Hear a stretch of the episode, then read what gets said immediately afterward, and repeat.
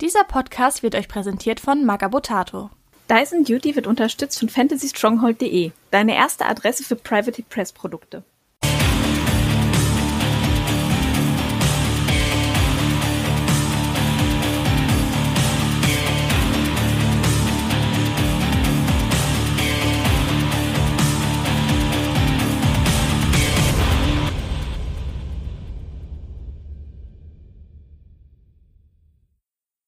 Herzlich willkommen zu einer neuen Folge des Dyson Duty Podcast. Ja, Folge 40 mittlerweile schon, womit wir quasi in unsere zweite Staffel starten. Wir werden jetzt wahrscheinlich einige neue Hörer haben, die sagen, was? Zweite Staffel, was habe ich hier verpasst? Und wieso Folge 40? was habe ich hier verpasst? Weil wir sind jetzt mit dieser Folge ganz neu als Debüt im Magabotato-Netzwerk angekommen, gehören jetzt dazu. Wir freuen uns sehr darüber, dass die Jungs uns aufgenommen haben, beziehungsweise Jungs und Mädels sind ja mittlerweile auch schon einige Mädels im Team. Das muss man ja ganz klar erwähnen, finde ich super. Und ja, uns gibt's schon seit drei Jahren. Das ist jetzt, wie gesagt, schon unsere 40. Folge zu diversen Specials und so weiter. Das kommt auch noch dazu da können wir quasi offiziell sagen, wir starten jetzt in Staffel 2 und das ist quasi die erste Folge von Staffel 2. Aber um wirklich Verwirrung zu vermeiden, das hier ist Folge 40 unseres Podcast-Projektes. Die vorhergehenden 39 Folgen werden in den nächsten Wochen und Monaten nach und nach auch im Magabotato Archiv hochgeladen, also sprich auch auf deren Website bzw. Spotify-Account. Da könnt ihr das dann auch hören. Aber jetzt, was sind wir überhaupt? Worüber reden wir hier? Wir sind drei Jungs aus dem Koblenzer War Machine und Horzmeter und wir spielen da schon ziemlich lange. Meine beiden Co-Hosts noch deutlich länger als ich, muss ich gestehen. Ich bin jetzt sechs Jahre dabei. Meine beiden Co-Hosts stellen sich ja auch noch vor, die sind noch länger dabei. Wir wollen halt euch bei Magabotato beziehungsweise allen Zuhörern bei Magabotato jetzt mal dieses großartige Tabletop ein bisschen näher bringen und hoffen, dass wir euch dafür begeistern können. Mein Nickname ist Candy Trash, unter dem kennt man mich landläufig im Internet als auch vor allem in der War Machine Hordes Community. Und mein richtiger Name ist Pascal. Ich habe natürlich, wie viele Tabletopper, für ein System auch diverse Factions für War Machine Hordes im Schrank. Aktuell spiele ich aber hauptsächlich die Retribution of Syra. Das sind ja quasi Hightech-Elfen im War Machine Hordes Universum. Und dabei habe ich meine beiden Co-Hosts. Einmal den Money, aka der Money. Hi, ich bin der Manni und ich spiele dieses Spiel so gemeinsam mit Timo, den wir auch dabei haben, so etwa seit das in Deutschland released wurde, kurz danach, so 2006 oder so war das, glaube ich. Und ja, zwischendurch die eine oder andere Pause gehabt, aber wir sind da fast durchgehend eigentlich dabei. Ich spiele aktuell hauptsächlich Grimkin, aber auch gerne mal Crucible Guard oder Griggs oder eigentlich so ziemlich alle anderen Fraktionen auch. Ich sage immer, ich spiele eigentlich nicht eine spezielle Faction, sondern ich spiele War Machine Hordes. Also ich bin da ganz klar der Sammlertyp. Und so viel eigentlich erstmal zu mir. Ja, ich bin der Timo und Victory genannt. Ich habe zusammen, wie Mani schon gesagt hat, mit ihm angefangen, damals, als das ganz frisch war und so das Kaufargument war, ja, das ist geil, da ist alles aus Zinn. Oh ja. Damals gab es genauso zwei Warjacks, zwei schwere Warjacks und ein eine Handvoll leichte für jede Faction, ungefähr drei Units und ich glaube ein oder zwei Solos und dazu dann genau drei Warcaster. Damals, also die Zeit war wild. Äh, und anfangs noch ein Hordes. Also erst war es nur War Machine, ja? Richtig? Ich meine schon, genau. Oh ja. Hat, hat sich seitdem ganz schön vergrößert, das Spiel. Ich glaube, das ist schon mal so ein ganz großer Punkt, den man am Anfang schon erwähnen kann. Es gibt ziemlich viele verschiedene Factions und jede Faction hat mittlerweile Zugriff auf enorme Auswahl, nicht nur an Warcastern, was quasi die Anführer dann einer Armee sind, da hat man eigentlich immer nur einen dabei, sondern auch jede Menge Warchecks und Units. Und schon mal kleiner Spoiler vorweg, man kann nahezu alles sinnvoll spielen. Und das ist man bei Tabletops nicht immer gewohnt. Ja, das ist vollkommen richtig. Wir werfen jetzt natürlich schon hier, naja, mit Fachbegriffen nicht, aber ich sag mal, mit Begriffen aus dem Regelwerk und dem Hintergrund um uns. Warcaster, okay, das hat man jetzt schon gehört. Quasi der General der Armee, das ist ein bisschen einleuchtend. Das sind quasi wirklich immer magiebegabte Generäle, die halt eben auch immer zaubern können und halt ihre Battlegroup dabei haben. Ihre Battlegroup, die besteht bei War Machine immer aus Warjacks. Das sind quasi Kampfroboter. Und man muss dazu sagen, das War Machine Hordes Universum ist schon, ja, ich würde sagen, sehr steampunkig und dementsprechend sind das in der Regel Kampfroboter, die entweder dampfbetrieben sind oder so oder auch bei im Falle der Kryx mit fieser Seelenmagie betrieben werden oder so. Und im Falle von Hordes, das ist dann, ich sag mal, das ja, das etwas wildere Äquivalent zu War Machine, also es sind Schwesternsysteme, die sind auch vollkommen kompatibel. Man kann beide Systeme miteinander zusammen und gegeneinander eben spielen. Bei Hordes besteht die Battle Group dann eben immer aus einem Warlock, also dasselbe, nur eben, ja, eher so Hexenmeistermäßig, da dreht sich viel um Blutmagie und so weiter. Und die haben eben ihre Warbeaster dabei.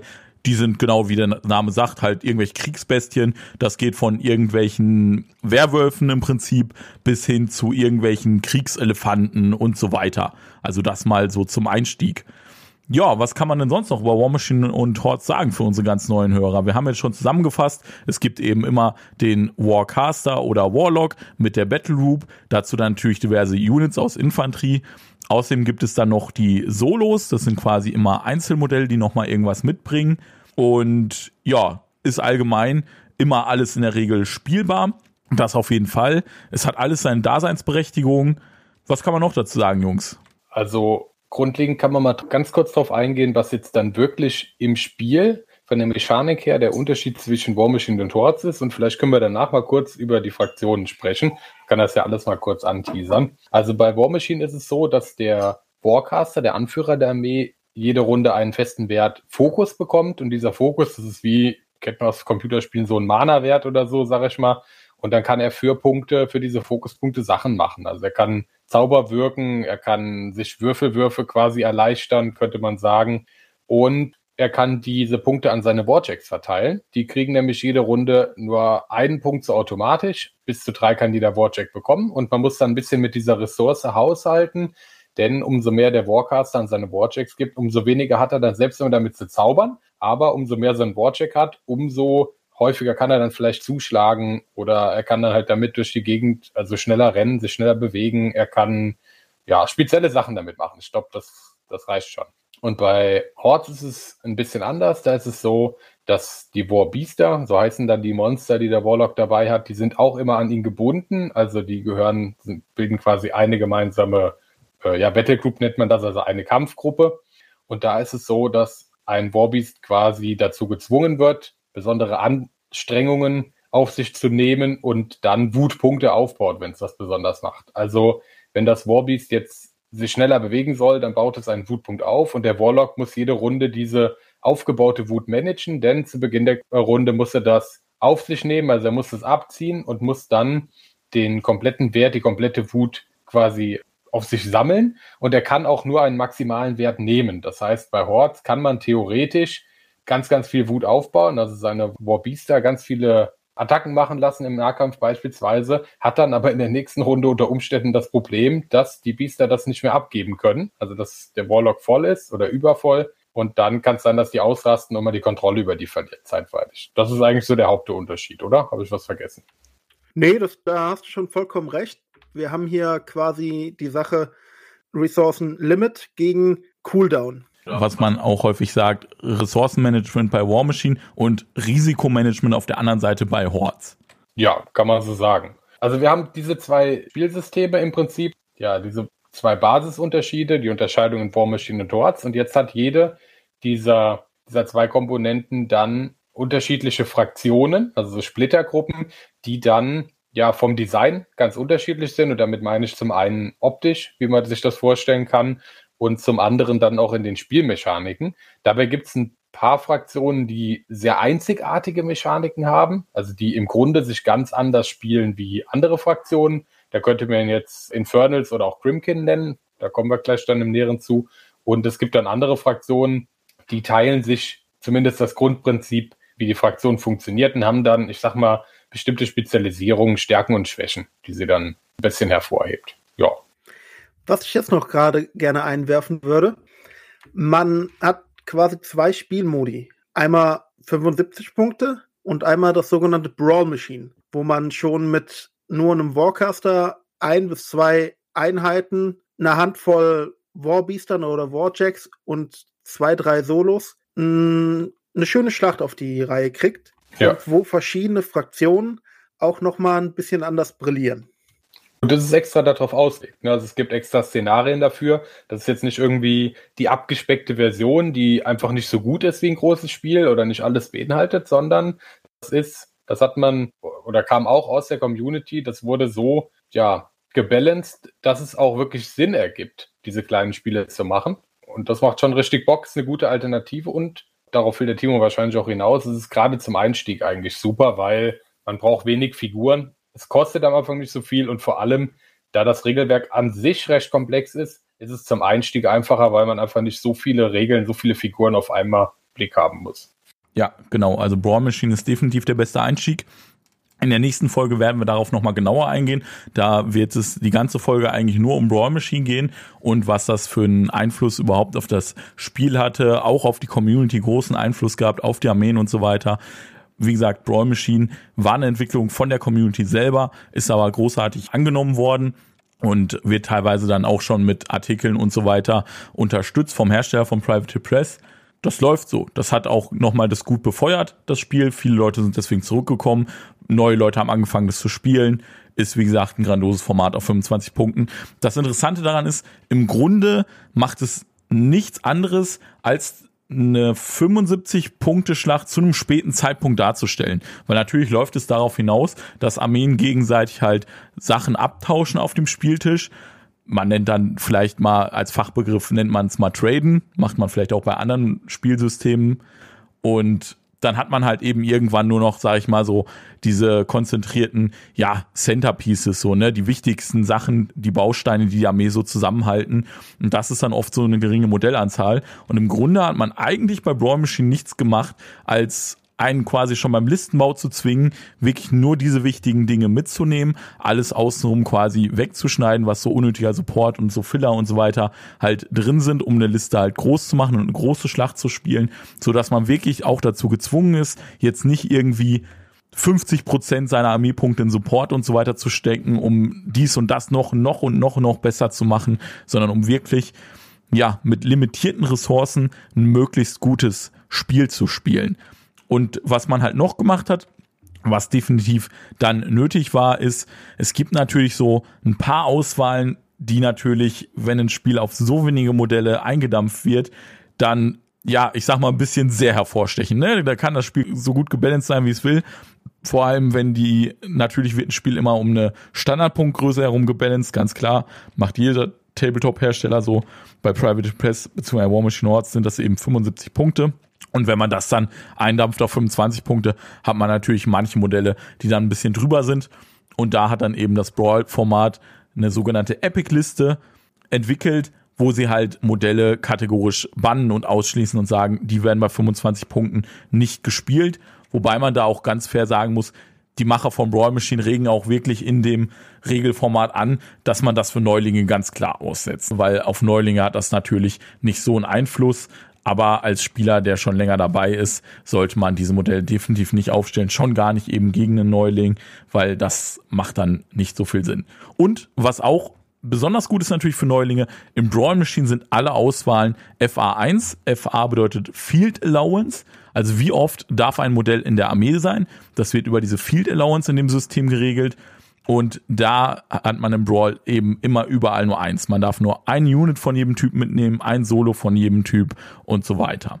Das ist natürlich auch immer großartig zum Einstieg, weil man da nicht irgendwelche Spams kaufen muss. Man muss nicht irgendein Modell dreimal kaufen, man muss nicht irgendein Warjack fünfmal kaufen und solche Scherze, sondern man kann sagen, okay, das Modell gefällt mir, das Modell gefällt mir, das Modell gefällt mir jedes einmal und das kann man dann hinstellen und spielen. Jetzt mal eine ganz andere Frage, die wir vielleicht mal klären sollten was gerade zum Einstieg bestimmt ganz wichtig ist. Wie kommt man denn an die ganzen Regeln? Also wenn ich jetzt mit War Machine loslegen will, welche Quellen habe ich denn dann, um ja, mir das zu besorgen? Das ist ein guter Einwurf. Also zum einen kann man die Regeln gratis auf der offiziellen Private Press Webseite runterladen, gar kein Problem. Da haben sie einfach das geupdatete Regelwerk jederzeit online, kann man sich einfach runterladen, durchlesen. Die haben da auch eine Regeldatenbank. Also früher waren die Regeln der Modelle auf Karten festgehalten. Davon ist man mittlerweile weggegangen, weil man einfach eine App mittlerweile hat. Sie stellen aber immer noch alle Karten online. Da kann man die sich einfach runterladen und sogar ausdrucken, wenn man Bock hat. Aber das Problem ist, dass diese Regelwerksdatenbank natürlich massiv pflegeaufwendig ist. Das System ist, wie gesagt, sehr groß. Es gibt tausend, über tausend Modelle irgendwie, allein irgendwie über 120 Warcaster. Und wenn da dann natürlich mal, wie jetzt zum Beispiel vor drei Monaten oder so ein großes Regelupdate kommt, was für alle Fraktionen Sachen balance, dann dauert das natürlich richtig lange, das alles zu updaten. Man muss auch dazu sagen, Private Press ist keine Riesenfirma wie Games Workshop, das ist eine kleine Firma mit unter 50 Mitarbeitern. Die haben da einfach auch nicht die Ressourcen und das dauert da. Das ist dann in der App natürlich viel einfacher. Da hat man immer alle Neuerungen, weil da gehen ja von das Programm rein, zack, bums, schreiben das um und fertig. Deswegen da dann auch die War Room 2 App kann man sich einfach auf Android oder iOS runterladen. Da hat man auch immer die Battlegroup Auswahlen. Also es gibt für jede oder fast jede Fraktion gibt so eine Starterbox und da hat man dann immer die ersten Auswahlen schon gratis freigeschaltet. Weitere Auswahlen kann man dann pro Faction immer kaufen. Ich glaube 9,95 Euro oder so. Das ist quasi, als würde man einen Codex oder so bei Games Workshop quasi kaufen. Da sind dann alle Regeln für die Faction drin. Die hat man dann da in der App einfach drin. Was das Coole daran ist, man muss da nie wieder mehr bezahlen.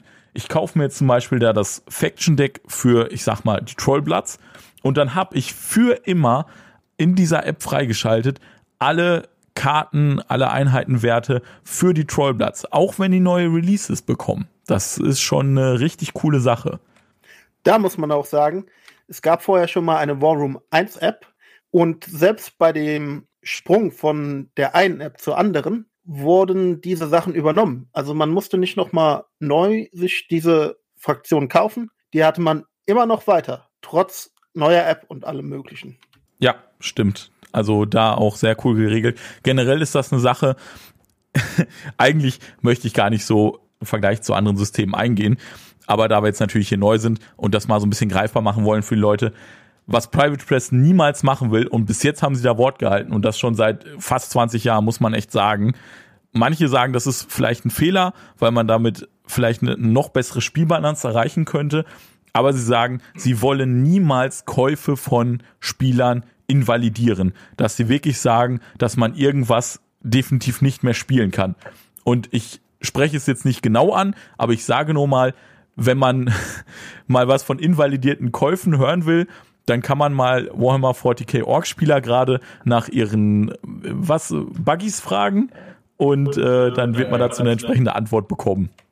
Ja, also ja, die dürfen von jeder Sorte jetzt nur noch einen spielen. Das, das war ein Schlag ins Gesicht, aber egal. Wir sind zum Glück keine Org-Spieler, wir, wir haben da keine, keine Empathie für. Man muss absolut sagen, also Privateer geht da noch ein bisschen weiter. Es ist nicht nur so, dass man die alten Figuren irgendwie nicht mehr spielen kann oder so, sondern sagen auch, wir wollen, dass eine Figur niemals das was sie eigentlich macht oder im Ursprung gemacht hat, das wird sie nicht, nicht mehr verlieren. Ja, das heißt also, wenn ich mir jetzt einen, einen Solo wegen mir kaufe, eine bestimmte Rolle hat, der zum Beispiel die Sonderregel, dass er Ambush nennt sich das bei War Machine Hordes, dass man über die seitliche Spielfeldkante nachträglich ins Spiel reinkommen kann. Woanders würde das Infiltrieren heißen oder Schockreserve oder wie auch immer. Und wenn ein Modell das in MK1 hatte, dann wird es das ziemlich sicher auch in MK2 und MK3, also in neueren Regelvarianten, behalten haben. Es kann mal sein, dass eine Regel angepasst wird, dass ein Modell was verliert, aber niemals was, was für das Modell essentiell ist. Ne? Was also den Grund, warum ich mir das vielleicht mal gekauft habe, quasi das Design, das Regeldesign der Figur so ganz hart betrifft. Gibt halt so kleine Ausnahmen, dass man mal irgendwie einen Zauber ändert bei einem Warcaster oder so, aber ein Nahkampfcaster wird niemals ein Fernkampfcaster werden, jetzt, um es ganz hart zu sagen. Oder so ähnliche Dinge, ja. Also ich finde, da sind zum Beispiel die Stormblades von Signa ein sehr gutes Beispiel. Die kamen mit den ersten Regeln raus und seitdem die draußen sind, machen die genau das Gleiche.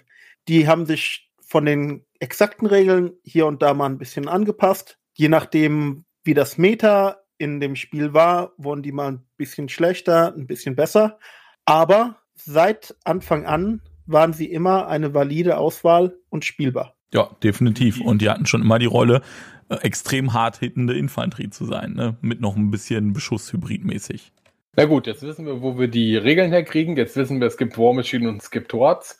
Wie entscheide ich mich denn jetzt für eine Fraktion? Wenn ihr mit wenigen Worten jetzt mal eure Lieblingsfaction erklären wollt, wie würdet ihr das machen? Ich glaube, man muss auf jeden Fall erstmal gucken, was einem optisch gefällt und dann wenn man natürlich Hintergrund interessiert ist, schaut man, ob einem noch der Hintergrund gefällt und ansonsten schaut man, ob einem die Spielweise gefällt, würde ich sagen. Also jede Faction hat in der Regel ihre Faction-Identität, also Fraktionsidentität. Und da gibt es zum Beispiel eine großartige Seite, die nennt sich warmachineuniversity.com. Das ist ein Wikipedia-Format und da haben schon ganz viele Leute seit Jahren ganz viel Wissen zum Spiel zusammengetragen, auch eben zu Infections. Und da kann man auf der Hauptseite der Fraktion, die ist auch links immer aufgeführt am Rand, immer schon direkt lesen, was ist denn der Spielstil dieser Fraktion. Also bei Kryx zum Beispiel sehr debuff-lastige Fraktion oder bei Kardor zum Beispiel sehr Armor-Werte, also ne, hohe Rüstungswerte Fraktion. Darauf setzen die halt. Oder beim Protektorat von Menos, das sind so fanatische Kreuzfahrer. Da ist die Fraktionsidentität Verweigerung, also dem Gegner Dinge verweigern. Und so geht das im Prinzip immer weiter. Da muss man dann einfach schauen, wenn man alt einsteigen möchte, was da für einen die richtige Mischung ist. Dann geht man her und sagt, okay, da gefallen mir die Modelle, gefällt mir ja auch der Spielstil. Na, okay, irgendwie einfach so im Brick vorgehen, nicht sterben und dann irgendwann mal ankommen und zuhauen, ist nicht so ganz mein Spielstil. Was entspricht denn eher meinem Spielstil? Ah, okay, die Modelle gefallen mir auch. Okay, die haben eher so Hit-and-Run-Taktiken. Ja, das gefällt mir besser. Dann entscheide ich mich für die Fraktion. Also ich glaube, das ist so der beste Overall-Weg, sich für eine Fraktion zu entscheiden. Auch noch mal ein bisschen zu War Machine University. Da drin sind eigentlich alle Regeln aufgeführt. Da drin sind alle Modelle. Plus Tipps und Tricks halt wie zu spielen sind, womit die gut synergieren und noch so ein bisschen Trivia, was halt zu den Modellen passt. Ja, gerne auch schon so Kombos und so, ne? Also wenn ich mir jetzt ein bestimmtes Modell, eine bestimmte Einheit da angucke, kann ich dann auch schon sehen, okay, was passt da gut dazu, in welcher Teamforce kann ich die spielen. Also es sind quasi so Themenlisten, die es fraktionsintern dann noch auszuwählen gibt. Muss man nicht machen, macht man in der Regel aber. Und ja, das steht dann auch mal dabei, keine Ahnung klappt mit diesem oder jenem Warcaster besonders gut oder da und darauf muss man achten und solche Dinge, ja. Genau. Also die Themenlisten spalten quasi die Fraktionen nochmal, ja, ich möchte nicht ganz sagen so Unterfraktionen auf, aber in der Regel stellen die halt quasi irgendwelche armeeinternen Organisationen da, ne? Also zum Beispiel bei Sygna, das ist, sag ich mal so, sind so die Posterboys bei War Machine so ein bisschen, tragen auch blau.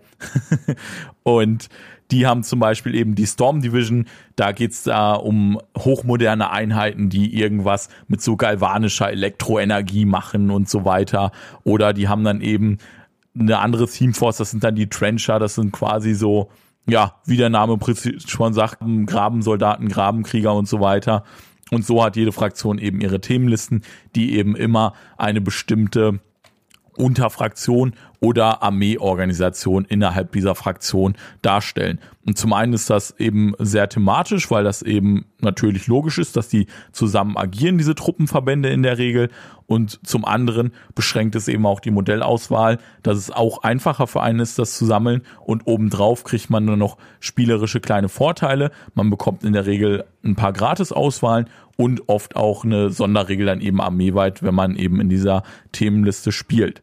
Und das sind dann manchmal auch sehr definierende Sachen. Das ist schon ganz cool eigentlich. Ist auch definitiv sinnvoll, sich am Anfang so weit zu informieren, dass man sich mindestens eine, vielleicht zwei, aber man kann ruhig mit einer Teamforce anfangen, aussucht und dann sich gezielt Sachen kauft, weil das System ist so groß, es gibt so viel Auswahl, dass wenn ich mir da jetzt einfach nur wahllos Sachen aus einer Fraktion kaufe, die Wahrscheinlichkeit gar nicht so gering ist, dass es nicht so perfekt miteinander zusammenarbeitet. Also wenn ich jetzt zum Beispiel sage, ich spiele jetzt Grix, das ist so eine Fraktion aus Untoten, die haben auch Piraten und sowas. Und ich suche mir dann jetzt, sagen wir mal, die Ghost Fleet aus. Das ist eine Teamforce, da gibt es so Untote und Geisterpiraten. Dann habe ich dann passende Caster, die ich da spielen kann. Gibt es dann mehrere Einheiten, die ich spielen kann und dann noch Solos. Und wenn ich mir dann nur Sachen aus dieser Teamforce kaufe, dann wird das alles so ein bisschen zusammenpassen. Da gibt es dann zum Beispiel ein Solo, was es allen anderen Einheiten einfacher macht zu treffen. Zum Beispiel. Das würde aber in einer anderen Teamforce gar keinen Sinn machen, dieses Solo mitzunehmen. Das würde da einfach nichts bringen. Das würde nicht synergieren. Und deswegen kann ich jedem Anfänger nur empfehlen, überlegt euch am Anfang eine Teamforce. Das können auch die Modelle sein, die ihr am geilsten findet. Ja, also wenn ihr sagt, also von der Optik gefällt mir das am besten, dann guckt aber, in welcher Teamforce kann man das spielen. Fragt einen, vielleicht einen Spieler, der es schon ein bisschen länger macht könnt ihr uns auch gerne schreiben. Und dann kann man da kurz ein bisschen drüber sprechen, was dann so sinnvolle Käufe sind, um dann vielleicht erstmal so eine kleine Brawl-Liste in einer Teamforce zusammenzubekommen. Dann probiert man das aus, der Invest ist gering und wenn einem das gefällt, dann kann man die Teamforce aufbauen oder man geht zu der anderen. Und bei fast jeder Fraktion, eigentlich bei jeder gibt es so, ich sag mal, Key-Modelle, die in verschiedenen Teamforces spielen, die auf jeden Fall sinnvoll sind am Anfang anzuschaffen. Man sagt, okay, die werden euch nicht im Schrank verstauben, die werden auf jeden Fall häufig auf dem Spielfeld zu sehen sein, egal was ihr spielt. Und auch da kann man sich so ein bisschen Tipps holen, dass man vermeidet, sich Sachen zu kaufen, die, naja, dann eher so, so Special Case Units sind. Es gibt Sachen, die sind grundlegend nicht schlecht, aber nur in einer bestimmten Kombination. Und auch viele Einheiten, wenn man sie drei oder viermal kauft. Ne? Also das meiste ergibt Sinn, ein, zweimal zu kaufen. Und bei drei und viermal sind das dann schon sehr spezialisierte Listen. Das macht man bei War Machine eigentlich wenig. Also sei denn, man will was ganz Bestimmtes erreichen. Das würde ich am Anfang nicht empfehlen. Ja. Wir sind jetzt auch, glaube ich, bei einer ganz guten Zeit. Ich denke, wir haben Neueinsteigern ganz guten Überblick gegeben. Nochmal als Info hier, ihr findet unsere ja, Kontaktdaten beziehungsweise Social Media Adressen, Facebook, Discord und so weiter auch in der Beschreibung dieser Folge. Da könnt ihr gerne unsere Facebook-Seite liken, dort unserer Gruppe beitreten auf Facebook War Machine und Horts Deutschland. Wohlgemerkt nicht zu verwechseln mit der deutschen War Machine Horts Gruppe, die ist größer, aber das liegt nur daran, weil die seit 15 Jahren besteht, aber der Haken ist, die ist halt unmoderiert, weil der Admin leider inaktiv ist und naja, Deswegen haben wir eine neu gegründet. Das ist dann War Machine und Horts Deutschland. Die ist auch gerade sehr aktiv. Da freuen wir uns sehr drüber. Und außerdem findet ihr uns dann eben auf unserem Discord-Server. Da könnt ihr uns erreichen.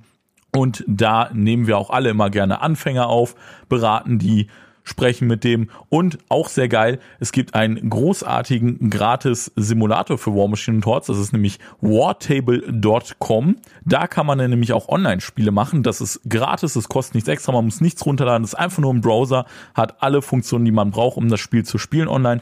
Und da machen wir dann auch gerne mal Online-Testrunden mit euch, wenn ihr da Bock drauf habt, hüpft einfach auf unseren Discord, schreibt an, hey, ich hätte gern eine Testrunde, ich würde es gerne mal mir angucken. Und dann machen wir das gerne mit euch. Ja, so viel dazu. Wenn ihr da jetzt Bock drauf habt, kontaktiert uns da. Wir würden uns wirklich sehr freuen. Wir haben sogar über unseren Sponsor gegebenenfalls die Möglichkeit, wenn ihr da entsprechendes Engagement zeigt und uns zeigt, hey, ich habe da wirklich Bock drauf, ich bleib dabei, dann können wir euch vielleicht auch das ein oder andere Modell sogar gratis zukommen lassen. Zwinker, zwinker. So, jetzt aber genug davon.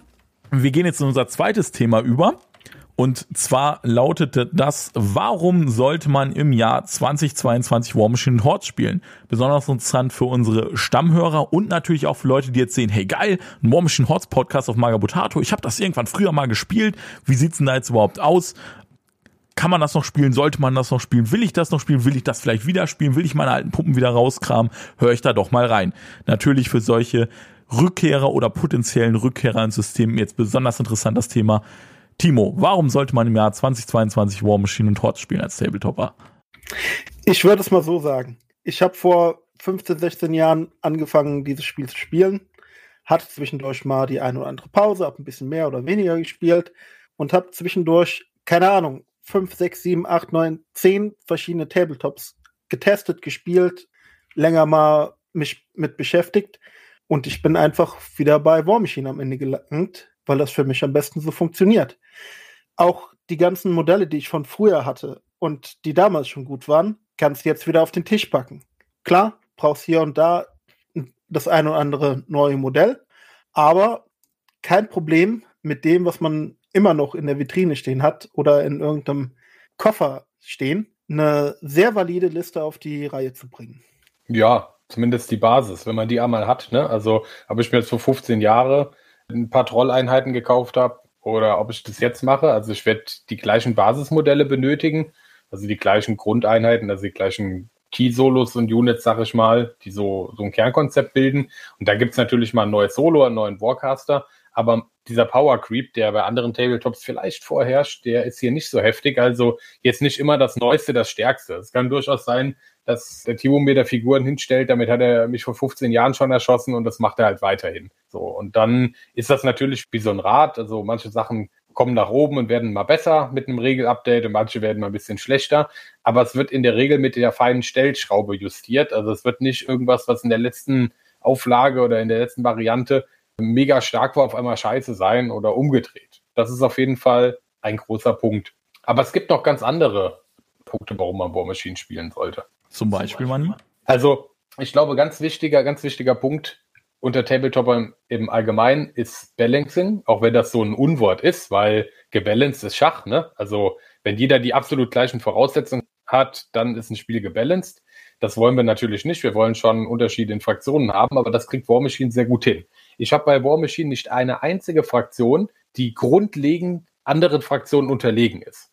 Es gibt vielleicht hm, so Tendenzen, dass man sagt, okay, Fraktion A ist hm, gegen Fraktion B eher in der Lage, gute Listen zu stellen. Aber es gibt immer Anti-Listen. Also ich habe mit jeder Fraktion gegen jede andere Fraktion die Möglichkeit, speziell dagegen zu teschen. Das ist schon mal gut.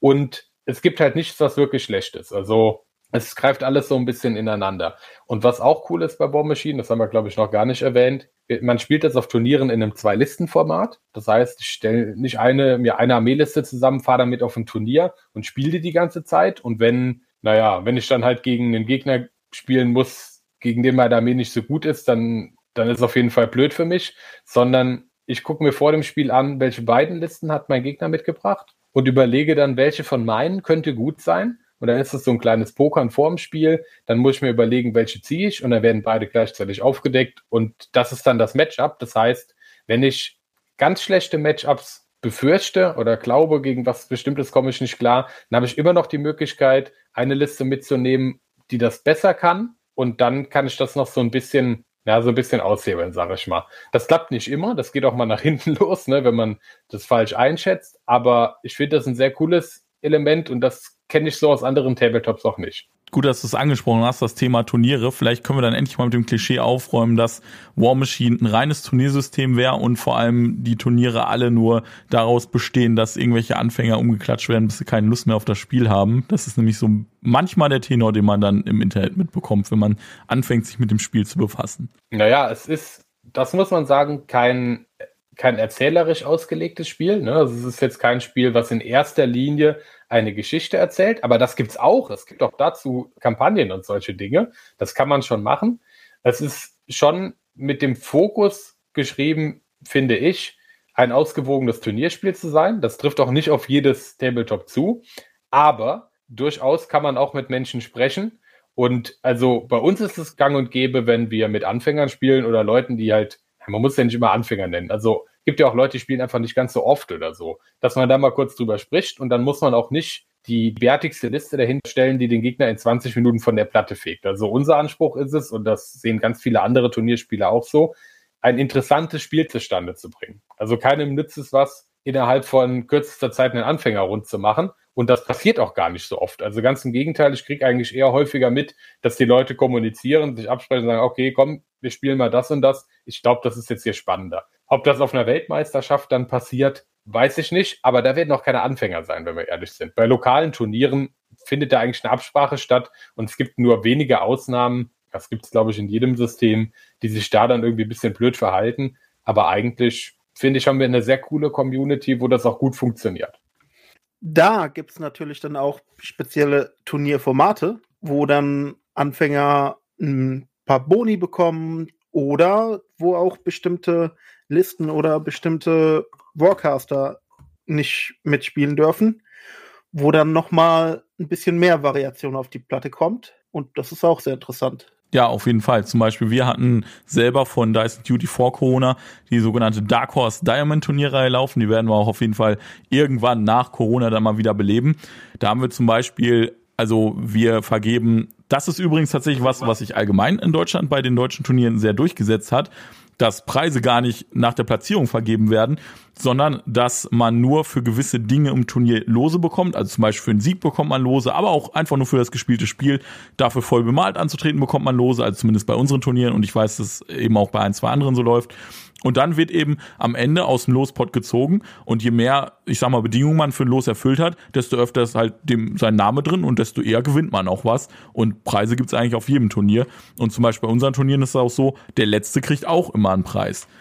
Und dann haben wir es halt zum Beispiel so geregelt, dass man auf diesen Dark Horse Diamond Turnieren nur Lose bekommen hat, wenn man halt Warcaster oder Warlocks von der Liste, die wir vorher ausgegeben hat, gespielt hat. Und das waren halt alles nur die, die halt höchstens, sag ich mal, so, ja, C-Tier oder so bei einer Fraktion waren, ne? Also diese A- und S-Tier-Caster, diese ganzen absoluten Top-Caster, die im sonstigen Turniermeter normalerweise rumrennen, die standen da natürlich nicht mit drauf und natürlich hätte man die spielen können, aber dann hätte man halt kein einziges Los bekommen und naja, der Rest der Spieler von diesem Turnier hätte einen wahrscheinlich auch nicht so toll gefunden.